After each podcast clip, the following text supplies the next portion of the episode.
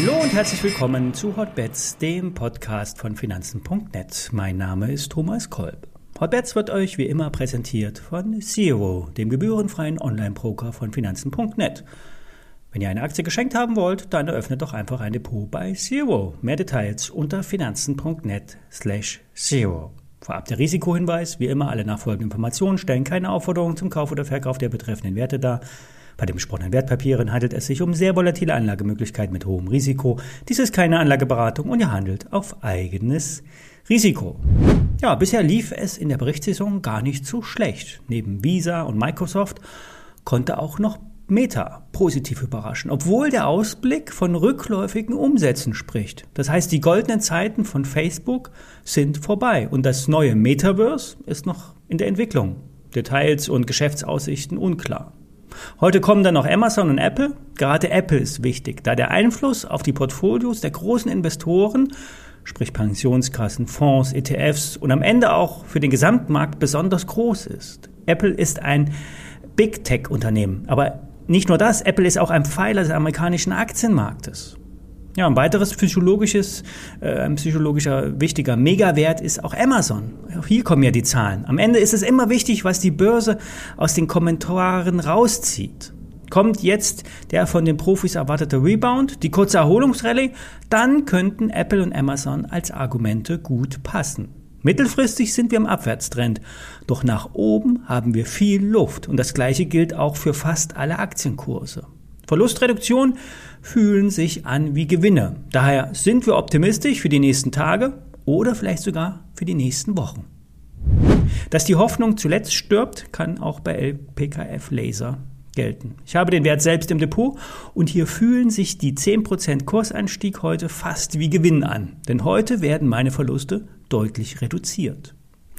Jetzt kommen wir zu den äh, gemeldeten Zahlen zum ersten Quartal. Hier ist der Umsatz um fast 60 Prozent auf rund 26 Millionen Euro gestiegen. Und ein Teil davon waren verschobene Auslieferungen aus Dezember. Hier gab es wegen Logistikproblemen bei den Speicherchips einen Auslieferungsstau bei den versandfertigen äh, Kundenorders. Und am Strich konnte ein Gewinn von einer Million verbucht werden. Und das entsprach auch ungefähr den gesenkten Prognosen am oberen Ende der gesenkten Prognosen. Nach Unternehmensangaben läuft das Kerngeschäft gut. Die Auftragsgänge, Auftragseingänge steigen um 12 Prozent auf insgesamt etwas über 60 Millionen Euro. Dabei waren auch Bestellungen aus dem Lead-Bereich. Diese Meldung war schon längst überfällig, denn seit Monaten wurde hier auf diese Nachricht gewartet. Lead, ist ja eine im eigenen Haus entwickelte Verfahrenstechnologie, die dünne Glasoberflächen schnell und präzise bearbeitet. Dieses Verfahren soll unter anderem in der Halbleiterindustrie Anwendung finden. Auch wenn der Halbleitersektor derzeit schwächelt, was die Kurse angeht, der Kapazitätsausbau in Europa und USA wird auch hier in der Zukunft Verfahrenstechnologie nachfragen. Die ersten Aufträge aus der Lead-Technologie dann noch diverse Display-Anwendungen sowie erste Aufträge aus dem Bereich Electronics stimmen positiv. Zudem meldet LPKF einen Auftrag oder einen Kunden aus dem Automobilbereich ähm, für den Batteriesektor. Damit die Auslieferungen nicht wieder in den letzten, auf den letzten Metern äh, scheitern, wurden auch die Lagerbestände aufgestockt. dieser Trend zeigt sich ja auch branchenübergreifend. Im Vorteil ist ja nicht nur der, der gute Produkte hat, sondern der, der auch liefern kann. Dann können sogar auch noch höhere Preise durchgesetzt werden.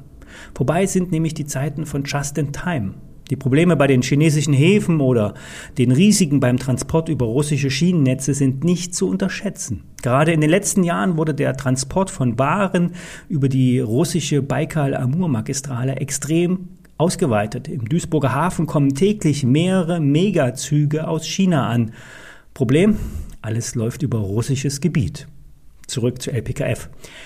Der Ausblick für das Gesamtjahr 2022 erhält den, enthält den äh, gewohnten Hinweis zu den geopolitischen Risiken. Die Probleme bei der Verschiffung der Solarprodukte äh, sind nach Unternehmensangaben sogar in den Q2-Zahlen oder den Prognosen äh, für Q2 berücksichtigt. Im zweiten Quartal werden 30 Millionen Euro Umsatz erwartet im Gesamtjahr 130 Millionen Euro im Best Case. Die Marge wird mit zwei bis sieben Prozent mit einer recht breiten Spanne angegeben.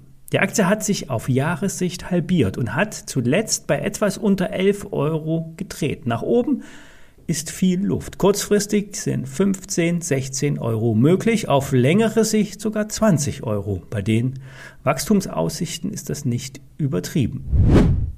Kommen wir zu einer Hörernachfrage. Sebastian fragt nach dem Online-Reifenhändler Delticom. Seit unserer letzten Besprechung hat sich der Wert getrittelt.